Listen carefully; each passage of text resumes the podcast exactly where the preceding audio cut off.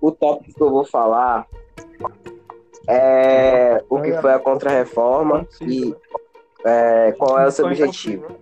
A Contra-Reforma foi um movimento de combate aos avanços das críticas postas pela Reforma Protestante. Ela aconteceu em meados do século XVI, mais precisamente 45.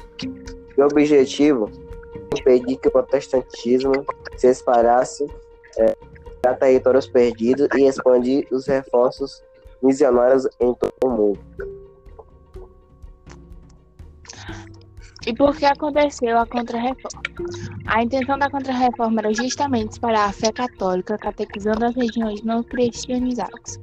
O objetivo era justamente agrupar a variação das religiões, ou então condenar por heresia, como o caso da religião protestante. Com isso, Cristo pretendiam reafirmar o próprio clero o significado de ser católico ou não.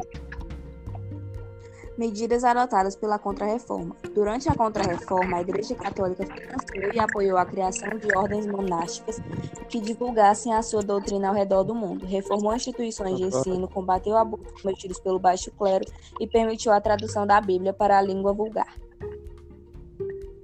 Bom, os instrumentos utilizados pela Igreja era a Santa Inquisição, proibição da venda de indulgências, Companhia de Deus e Filho de Centro.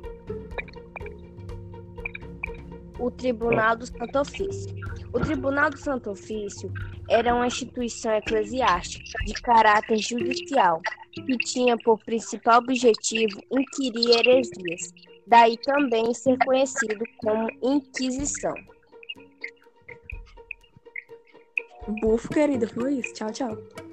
Tchau. Bom, Ufa. galerinha. Vai, caça... ó.